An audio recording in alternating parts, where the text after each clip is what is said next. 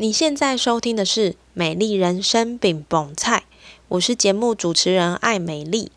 今天是美丽人生爱恭维，用一颗轻松简单的心情，让我陪你聊聊天，一起活出你的美丽人生。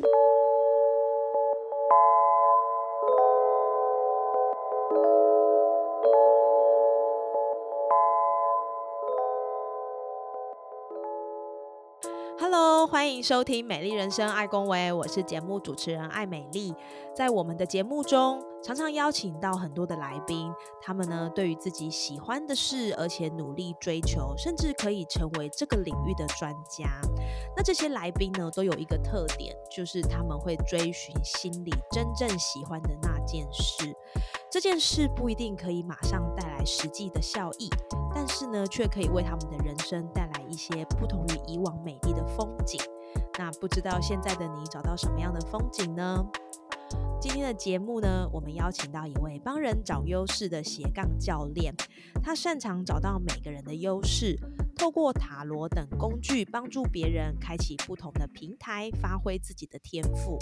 他是斜杠教练 Emily，对，跟我一样都是 Emily。他如何看待斜杠这件事呢？又如何找到不同的方法，让他的学员发挥潜能？我们来听听他的故事。首先，我们欢迎 Emily，先邀请 Emily 来跟大家做个自我介绍吧。Hello，大家好，我是 Emily。那非常谢谢今天 Emily，也是 Emily 来邀请我来受接受访谈。那我现在是一个斜杠教练，那同时我也是一个塔罗牌的新手，还有斜杠的教练。那这两个两两两件事情在做什么呢？斜杠教练就是来协助想要斜杠的人，他们往往都不知道第一步该怎么样踏出，所以我会先去帮他们看他们拥有的优势是什么，然后再用一个非常简单的方法带领他们从零开始踏出自己的第一步，甚至他可以顺利的设计出自己的变现方案，并且有自己风格的经营方式。那塔罗牌呢，其实跟斜杠它类别非常是不一样的、哦，因为塔罗牌比较注重于联想跟直觉。那所以在塔罗牌的训练当中，我们除了会教学员怎么样从零开始学会塔罗牌，也要教你怎么样去更深入的与人家聊天，怎么样更深入的问对问题。那这两件事都是我蛮喜欢，虽然他们风格不同，但是嗯、呃收获不一样的一个个人事业。哦，其实刚刚我们已经听到他把他呃擅长的事情，还有他为什么要做这些事情的关联性，去跟大家做一个分享。那首先，我想要先问一下 Emily，就是斜杠教练，你对于斜杠的看法？因为呢，现在大家都在讲斜杠嘛，甚至不只是有一个斜杠、两个斜杠、三四五六七八个斜杠，都是很多人在说的。那关于现在大家都在讲斜杠的这件事，你怎么看呢？嗯，我觉得斜杠它其实这个观念从好久好久以前就出来了。我记得我看过一本书啊，那它里面在讲说，其实有一些人他有很多重不同的兴趣，那这些人，呃，有时候没有办法，他只固定一件事情做，所以他们就会想要在比如说我的工作之余，想要做一些别的事情，比如说我的兴趣啊，或者是我想要做的其他的另外一种工作的形式。所以其其实斜杠这个概念其实一直都有，那只是它会以不同的名称，或是或是大家用不同的观念去称呼它。一开始有人说是兼职，有个人说是打工，有的人说是另外一个副业，那只是后来我们把它叫做斜杠。那现在好像慢慢的我们又发现，它这个名词已经慢慢转为个人创业了。那我觉得，嗯、呃，大环境也是有关系啦。比如说，我们这几年都是疫情嘛，那很多人他其实正式的工作其实一定会受到影响，那他也不得不去思考说，除了工作之外，他是不是还有其他的能力或是其他的专长可以发挥，可以为他带来其他不同收入的可能性。那我觉得，呃，对我来说，斜杠它其实也是一种工作之外的保障。就是每个人他可能一生之中可能都会碰到一些低潮，或是碰到一些工作中断的时候，那这个时候是我们不可预测的嘛。那我们在这嗯个时候发生的时候，我们应该怎么去面对呢？我觉得大家可以先去思考看看，因为有时候斜杠它不见得是一个要不要跟上流行的事情，全部都都是因为看我们用什么样的角度去切入。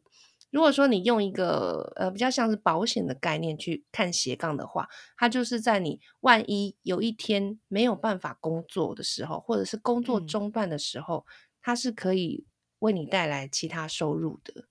是，所以其实刚刚 Emily 这样的一个注解，我觉得非常的简单，也非常的清楚。我觉得。刚刚说到的保险，其实换一个白话一点的说法，就是不要把鸡蛋放在同一个篮子里。因为这几年疫情的影响，我相信很多人的生计，就是应该说，呃，这几年因为疫情的影响，很多人真的可以感受到，呃，不是你拥有一份稳定的工作就叫做有保障。公司因为没有办法承担大风险的改变，所以他可能必须要把人去 lay off，或者是说可能要呃之前要解散公司。那如果这个时间点你没有好好有一个备案的话，很可能在这个在接下来你就会比较烦恼了哈。那刚刚 Emily 也有提到，就是说，呃，他其实帮助大家找斜杠之外呢，更重要的一点是帮助大家跨出第一步。那我想要问一下 Emily，就是说，呃，跨出第一步这件事情，很多人都会有点害怕，甚至不敢尝试。那在这个心魔上。如何跨出第一步？你有没有一个就是比较简单又好用的建议呢？嗯，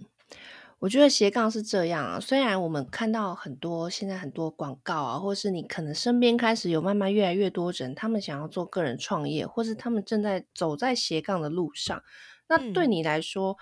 呃，我会想问你一个最主要的问题，就是你。一定要想想看，你到底为什么要斜杠？这是我觉得很很重要的中心思想因为大部分人大部分人都会说，嗯，我可能只是想要赚个钱，但是却没有发现说它到底斜杠的意义是什么。因为斜杠的确有很多种啊，我们如果把它更扩散来看的话，任何一种可以为你带来收入的方式，它其实都是斜杠。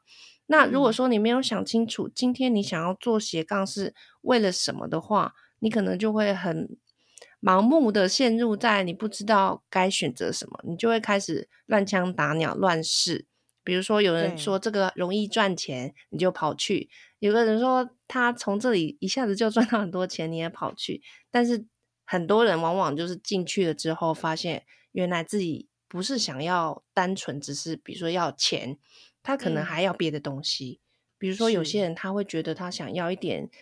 人生的意义，他想要一发挥自己的兴趣，或是找到一些成就感。所以我觉得最主要的原因应该是要先了解你自己到底为什么要做斜杠。哦，这是第一点。嗯哼。我我觉得刚刚 Emily 讲到一个很关键的重点哦，就是大家都在叫呃叫想要斜杠的人，就是你就去试嘛，试到一个总会有你喜欢的。但是如果我今天没有扣紧住我的中心思想，就是刚刚谈到的，我为什么要做这件事情？我觉得很容易随波逐流诶。比如说现在可能很多人都在讲，哎，YouTube 其实是一个很好开启斜杠的方式，就是分享你的生活啊。那也许你本身就不是一个喜欢。分享自己生活在大众面前的人，那要你去做这件事情，跟你这个开启斜杠根本就是背道而驰。那你就不喜欢了，你要怎么啊？应该说你就不是一个喜欢分享自己生活的人。那你又要学习。像 YouTube 这样的经营方式去经营斜杠，那我觉得它的结果我们是蛮能够预测的。所以第一个去抓到你自己为什么要做这件事情的这个核心思想非常的重要。那我想问一下 Emily，就是除了你刚刚说的这个之外啊，那我们就会知道说，哎，要有一个核心思想，那我还要有什么其他必备的心态呢？毕竟。呃，我觉得斜杠在某些人的眼中，他可能会觉得他没有办法端得上台面。好，可能我先有一个正职，再有一个斜杠。好，这些观念也都是大家都会去思考。所以，有的人在经营斜杠的心态上，他可能就会呃有一点佛系经营啊，吼，或者是说他觉得哎，就是毕竟就是兼职的嘛，不是主要的嘛，那哎可以不用太。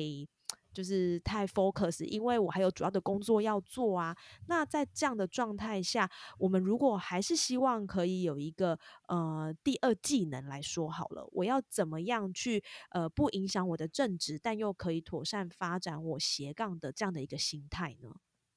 嗯，首先啊，我们刚刚就有讲说，我们要先去知道自己为什么要斜杠，对不对？所以在这个问题之中，你就可以发现说，假设你今天的斜杠是为非常准确的，你就是为了要增加收入，而且这件事情是一定要做。你有你有可能是嗯快要被裁员了，或者是你发现你的工作已经你准备很想要离职了。那斜杠这件事情来说，收入就代表是。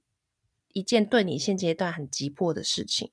那假设你是从这个目的出发的话，那你就必须要花很多的心力在经营起来这个斜杠，因为这对你来说是它的重要性很高的。嗯那有没有另一种可能，就是刚刚 Emily 说的，假设我今天有个正职，那我只是想要探索一下，我是不是有其他的机会可以尝试呢？那也许你可以在正职之外，每天抽出一点点的时间。来开始行动，开始尝试一些我们现在就可以尝试的事情。我们要知道说，斜杠其实它有很多种模式，比如说有人是全职做，有人是兼职做，那有人是他可能跟全职一样的比例。所以这部分要怎么调配呢？其实还是要回归到我们刚刚第一个问题：你有没有够了解你自己？你有多少时间是可以分配在斜杠上？那同样的，刚刚我们 Emily 有讲到，你要选择什么模式，跟你接下来想要做的斜杠，其实是非常紧密相关的。如果你今天真的时间很少，要发展一个斜杠的话，你就不会去选择需要花很多力气才能建立的一个斜杠方式。比如说，你根本没有时间去录影片，你你也没有时间去剪片，那你就不会去选择你上一个。完全的影音技术课，然后每天把自己搞得昏天暗地，一直在剪片、录影片，然后或者在调颜色、调设计。对我觉得这些事情就有点本末倒置了啦。因为对我来说，斜杠其实它是我们生活的延伸。那我也非常重视一个观念，是我觉得斜杠是回归到我们自己本身是谁的那个定义，就是扣掉了工作、扣掉了职场之外。你有没有别的事情是让你有兴趣去做，或让你有兴趣去钻研、有兴趣去与人家分享的？那我觉得这样子的心态出发以后，你做斜杠会做的比较久，因为毕竟斜杠它也是一个事业啊，它不是一个好像我们我们现在看到就是我开一个部落格，然后我就发文就好了。那说真的，你要当部落格也是不容易的，因为部落客。就是要持续每天不断的去设想你自己的文章，然后你还要定期的有产出，所以这件事情你也要先想好。这个斜杠这个创业你是怎么看待它？你是要长期经营吗？是希望它可以终究成为你另外一个稳定的事业来源吗？还是说你只是用一个比较打工的心态去尝试？那也没有关系，我觉得没有一定对或不对答案，只有适不适合你自己的答案。嗯，哇，这一段真的是很在很接地气的一个分享哦。其实，嗯，我觉得很多人应该说我自己也是，我很容易会看到别人可能做了一件事情怎么样，那我觉得好像我也可以做，然后我就去尝试。对我可能开启了第一个尝试这个这个动作，但是呃，我觉得更多需要反思的是这件事情是不是适合你。我最近刚好也是有机会接触到不同的朋友啊，那呃有人就会就会分享说，诶，他做这个事业，然后他做了 A 的这个方法，结果没有成，然后呢，他他就犹豫，他要继续就是做 A 这样的一个方式，还是他应该要转到 B 的这个模式去去努力他的事业？那另外一个朋友就跟他说，如果你，他就举了一个很简单的例子，他说，如果你今天的目的地好是要到。台北好了，去台北的这个三雕角的灯塔。那你如果用的方向，你的方向如果就是往南，那其实你怎么样都到不了台北的那个三雕角，你只会到鹅銮鼻吧？哈，这个解释是比较好笑一点了哈。但是我倒觉得，就是关键应该说，呃，做斜杠有一个很核心的概念是，第一个它是符合你自己的。如果这个关这个东西是符合你自己，你才有机会跨出去之外，再衍生持续的衍生下去。那再来就是每个人都有。我相信，呃，世界上每的世界上的每个人一定都有自己唯一的那个部分，只是我们有没有把它找出来。那虽然在我们的成长背景当中，可能很多唯一都被。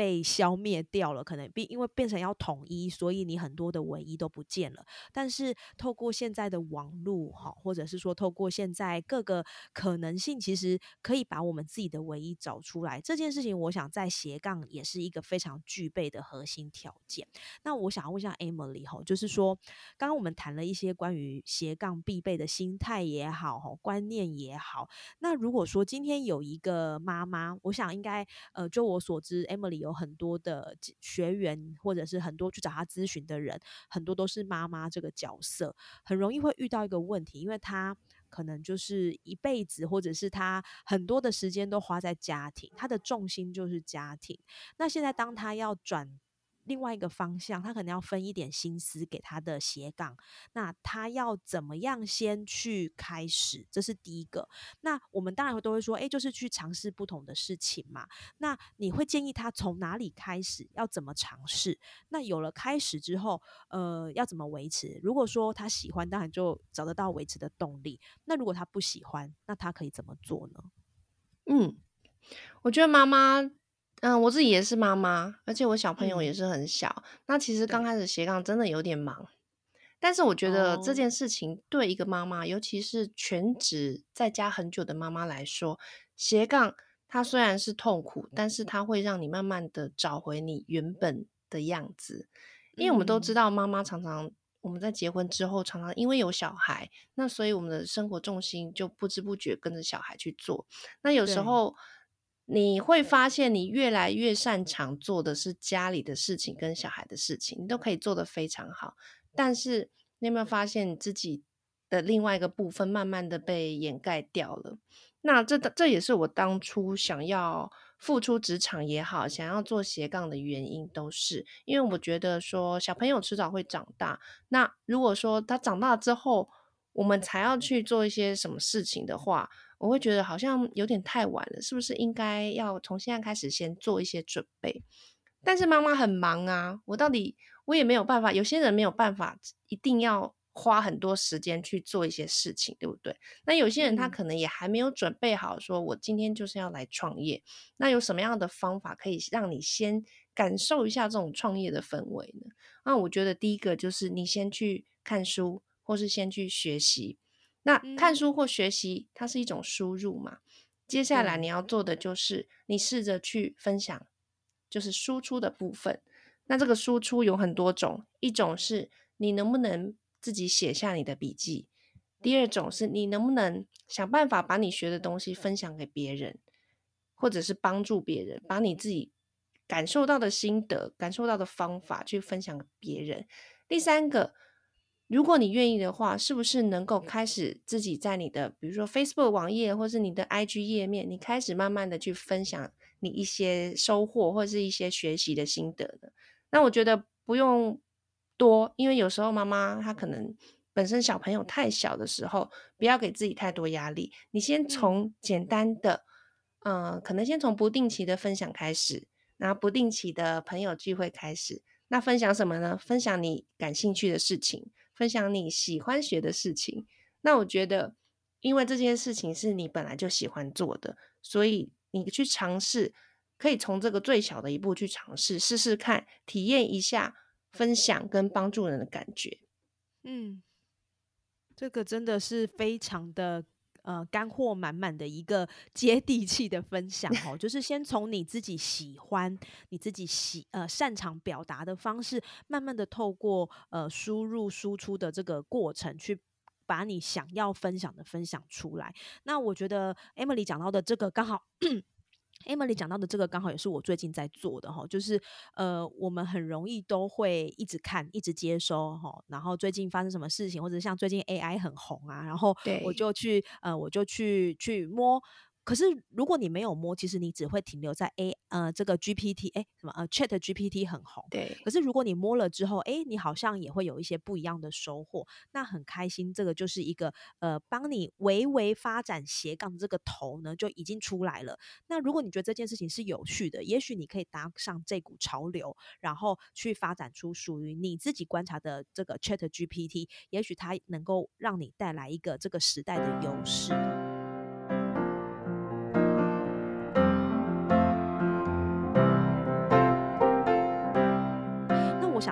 像 Emma 就是刚有提到，你其实是一个斜杠教练的身份嘛？那你可不可以跟我们分享一下，就是你担任斜杠教练的经验，有没有什么样的学员，他可能本来是呃比较迷惘啊，或者是本来他是属于一个什么样的模式？那在经过跟你这个一对一的教练之后，教练课之后呢，他发展到不一样，甚至你们根本都没有想象过的程度呢？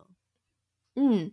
我觉得。的确是碰到很多人，他是想要做斜杠，可是他完全不晓得自己该做什么。因为我们我们会发现啊，可能可能是我们自己的教育背景嘛，或者是我们的整个华人文化，那我们的习惯就是对自己谦虚，然后把别人放大。不知道大家有没有这样子的感受？对，你 看自己总是会说，如果我叫你讲出现在讲出自己十个缺点，你一定很快讲出来，对不对？那如果讲出十个优点，你可能要凑很久。所以我觉得这件事情的观念，我们要先改变，就是我们先去好好的回想自己到底有什么样的优点、什么样的经验、什么样的优势。那其实这件事情，我们现在讲起来很简单，那其实它是需要真的静下心来，然后最好是有人去引导你，因为有时候我们突然想会完全想不到我自己有什么，可能只会想到一些很表面的事情。尤其是大家很常把自己工作的东西跟跟东工作的一些技能拿来当自己的优点，可是有时候你会发现说，我们如果拿掉这些工作的技能，有没有什么是你还可以继续说的？那后来对，当刚刚开始我也会碰到一些这样子的人，那原本我是并没有接受这样子，就是完全不知道自己要做什么的学员的，但是我后来发现呢，因为实在太多人有这样子的困扰了，所以我就去研究到底怎么样可以帮助别人，慢慢的去检视他有的是有的东西是什么，有的技能或是有的优势是什么，然后用旁观者的一个角度去告诉他，我从你身上看到了你没有看到的东西，看到了你其他未来可能潜在的斜杠主题，所以这是我。后来在斜杠之外，又创立了一个小课程的原因跟动机之一。那现在我也会把它放到我自己正规的学员课当中。那很多来做过这样这样子的小课程引导的人，其实都会发现说，有很多事情跟很多的自己是他以前没有想过的。那我觉得这样子对我来说是很有很有成就感，因为我觉得看一个从茫然的人，然后到发现原来自己可以做这么多事情的一个这个过程呢，会让你觉得帮助人是有意义的。它不单只是一个可以收入的工具，或是可以收入的一个事业模式而已。那这也带给我很大的意义。哇，这这个真的是很多呃，我访问到的来宾啊，他们也都会提到共同的这个特点，就是呃，有的时候当然收入很重要，钱很重要，我们不避讳谈，就是不是说我们要有铜臭味还是怎么样哈，就是说其实钱这件事情，它确实让我们可以去做很多的突破。然后也可以让我们有不同的改变。可是当呃你 focus 的不是单单只有钱这件事情，你会发现你获得的更多。那我相信很多的斜杠人也是，就是他当初如果一开始他设定的目标就是我就是要。完全的赚钱，那也许在很多的发展上，你就会被钱这个框框给限制住。可是反过来说，如果你今天的心态就是，诶，我想要找到不一样的东西，诶，我可能想要怎么样的话，那它后面带来的一些效益也好，或者是呃你想象不到的东西也好，都会超出你原先的设定。我自己举一个例子，就是呃。我自己在过年前的时候啊，我就是去学了牛 牛轧饼。因为我我其实不是一个很爱吃甜食的人，但是呃，去上那个牛轧饼最主要的目的是因为刚好过年快到了，我想说可以做一些零食起来放。那二来是我觉得，因为这个牛轧饼我自己吃起来我觉得很好吃，它不甜也不腻，然后也不会咬不动，那我就觉得这个可以学起来。呃，让自己的生活不太一样。好，那我就去学了。那学完之后呢？起初我可能也只是。分享给我身边的亲朋好友，因为他一次做的量可能就很多，那我自己吃不完。诶，但是在分享的过程当中，居然也有机会可以让我赚一点过年的零用钱，吼！所以，呃，我想要表达的是说，其实有很多事情，如果我不要特别的去看待那些功利或者是利益，那它背后会给你的回报远远会超出你的想象，甚至像呃成就感的这样的一个。成就感的这样的一个收获，我想也是很多斜杠人他们在起初没有想到的。那我想问一下 Emily，就是刚刚你有提到你有一些呃斜杠的课程啦，那有一些小分享都是能够给学员带来一些不错的收获的。那最近你有没有什么样的斜杠计划，是可以让呃对于斜杠有兴趣的朋友可以去呃进一步了解的呢？嗯，我一直都有那个斜杠的课程。那斜杠课程它主要是有一个比较长时间，大概两个月左右的时间，是帮助这些很想要斜杠，但是他可能不知道怎么跨出第一步，或者是他其实自己已经有满满的想法，但是他就是跨不出去的人。那我喜欢去用比较简单跟有效率的方法去帮助你直接行动出来。而不是好像教你一堆很多看起来很华丽的东西，但是你可能都不是最需要使用的。我希望把课程内容更精简、更精简、精简到让你觉得斜杠这件事情的起步是不难的。因为我们斜杠重要的是心态成长，所以我希望放更多是在陪你去击败你自己的心魔，然后陪你一起去利用你自己的成长。你自己就可以找到自己成长的动力，因为我发现很多人啊，他就像我们刚刚讲，很多人都会觉得自己不足啊，自己不会写文字，或是自己声音不好听，长得不好看，那他什么都不能做。可是其实一定要做什么才能够成功吗？我们可以想想看这个问题哦，有没有不做这些事也能成功的例子呢？也许你一定可以找得到啊。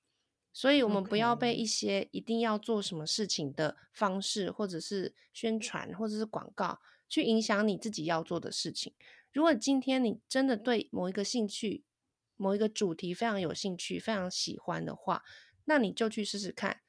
你就去尝试看看有没有不同不同的做法，有没有适合你的做法。因为我们人类就是这样嘛，人类会越来越进步，就是因为有不断的新东西发明。那我们也。不太，呃，我们也不需要去去被一些既有的框架限制住，我们可以去尝试挑战自己看看。如果今天你不用他们说的这些方式，你有没有方式可以达成？这是我的未来想要做的一些课程之一啦。那接下来我最近还要再开塔罗牌的课程，那这个课程我希望是跟我自己斜杠的。经验跟专业一起结合起来，我希望可以从塔罗，从学塔罗牌开始，从你的心情被疗愈，然后希望你得到了这些自己成长的力量之后，你把不管是塔罗牌，或者是你要把塔罗牌结合你自己原本有的事业，发展成一个新的东西。我觉得都很好，我也想要帮助你用我自己的斜杠的经验跟做事业的专业，那跟我自己一些行销上面的技能，我要去帮助你一样踏出第一步，同时可以结合塔罗牌去做一些不一样的发挥。因为我很喜欢跟大家一起启发灵感，一起一起发展一些新的事情，这件事情也会让我觉得跟帮助人一样有意义。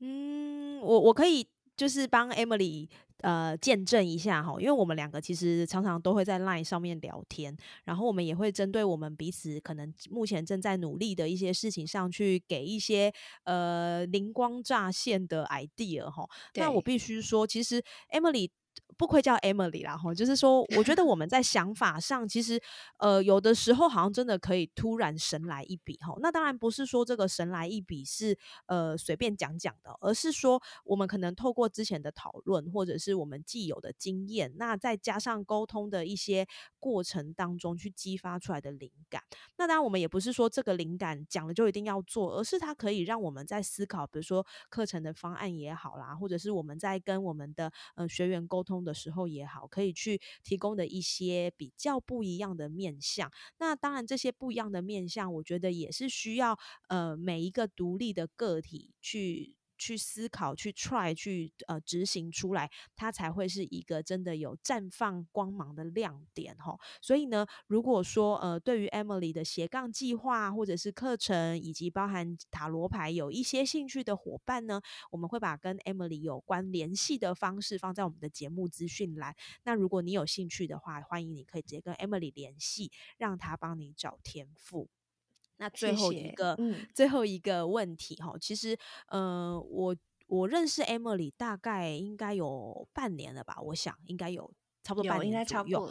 对，那我们其实也有很多不一样的合作哈。我记得我们起初的合作就是一起到这个咖啡店去做一个花艺跟香氛的结合哈。对，超好玩的。对，然后我觉得这也是一个蹦出新火花的方式，因为呃，很多人他可能专属在他自己呃厉害的领域，但是可能跳脱不出一些不一样的想法。那你去跟不同的东西结合，就可以 一直要说那个蹦出新火花了哈。那我想要问一下，就是在这么多的蹦出新火花，还有在这么多 Emily 跟学员的一些交流互动分享也好，我想他应该对你的人生带来。一些不一样的风景，所以最后一题我想要问你的是：你觉得你理想中的美丽人生是长什么样子？以及你现在是不是正走在你的美丽人生上呢？我觉得大家对于“美丽人生”这四个字啊，常常都会有非常远大的梦想，对不对？但是有些人会觉得说，他好像就只是一个愿望，不会达成愿望。那我最近的心得就是。他这个愿望啊，其实可以从你现在就开始做起。比如说，我的愿望可能就是我想要有一个自由的人生，我想要帮助别人的事业，还有我想要有轻松愉快的生活。那这件事情，有些人会觉得我好像要赚很多钱才能达到，对不对？但是我们回过头来想一想，自由、开心跟帮助别人这件事情，可不可以从最小的？范围做起，我可不可以先从自己身边的人开始帮助？我可不可以先从释放我今天早上的自由开始？我可不可以从去感恩今天、感谢今天碰到的每一件幸运的事情开始，让我自己开心？那我觉得，只要我今天达成了这个美丽人生状态的可能一百分之一就好了，那我是不是就已经走在这个路上了？嗯就是我透过每天的实践，我已经慢慢的在感受我什么样叫做美丽的人生的感觉。那当你一直持续这个感觉的时候，这个感觉会慢慢被你放大，那你就会一直扩展你的无限的可能，到最终这件事情就会被你完全的实现。所以我希望大家就是面对于你的目标的时候，你不要觉得有害怕，然后有担心。你把目标的那个精神，从现在开始一点一滴的去体会它，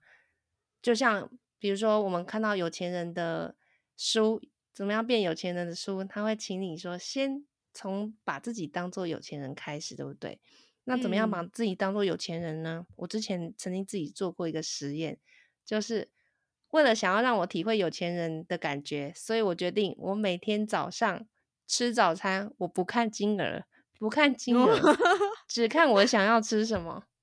嗯，那这样子是不是我就觉得，嗯，今天我是个早餐富翁，我非常开心。我已经体会了，嗯，这就是有钱人的感觉，这就是我想要的有钱人的感觉。那我不用等到我真的赚了几百万、几千万，甚至要多少钱，我才能体会什么叫做有钱人的感觉？嗯，是吗？我我觉得刚刚 Emily 其实讲到一个蛮重要的观点哈，就是说我们可能都会被外界给影响，觉得美丽人生或者是成功应该要长什么模样，然后我们反而会去。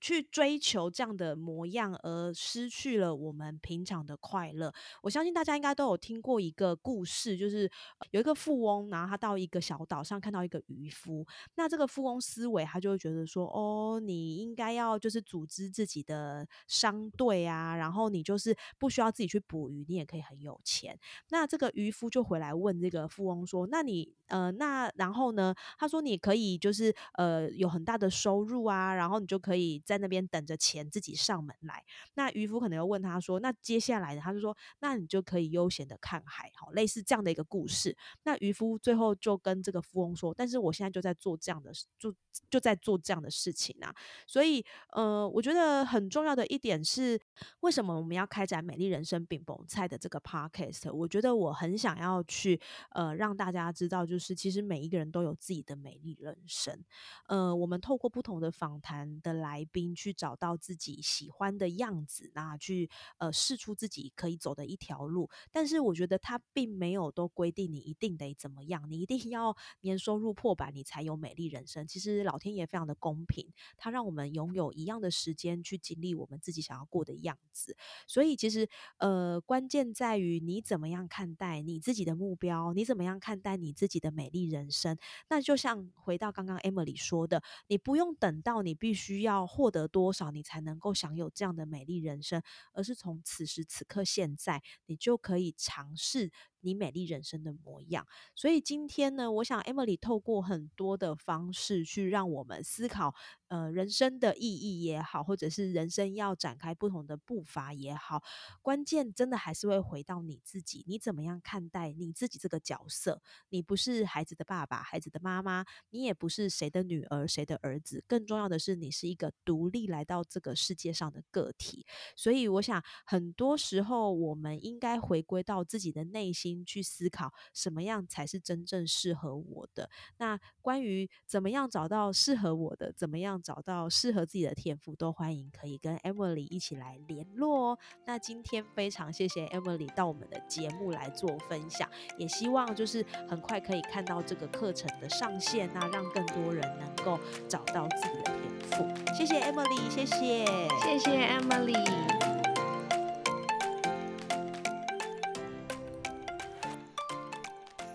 愿望可以很大，也可以很小。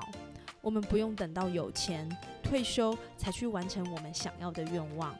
就像 Emily 所说，帮助别人、自由、开心，这些看起来的愿望听起来很大，但可以从小事或是认识的人开始。哪怕这些事现在看起来很微不足道，但却因为我们的实践而走在自己想要的美丽人生上。并非等到我们到了什么样的程度才能完成愿望。听听你自己内心的声音，撇开那些外界的比较。事实上，你比别人更了解自己。大愿望从小地方开始，跨出第一步，你也能走在自己的美丽人生上。谢谢你今天的收听，希望你喜欢今天的节目，希望今天的节目给你一些不同的灵感。美丽人生，爱恭维，我们下次见喽。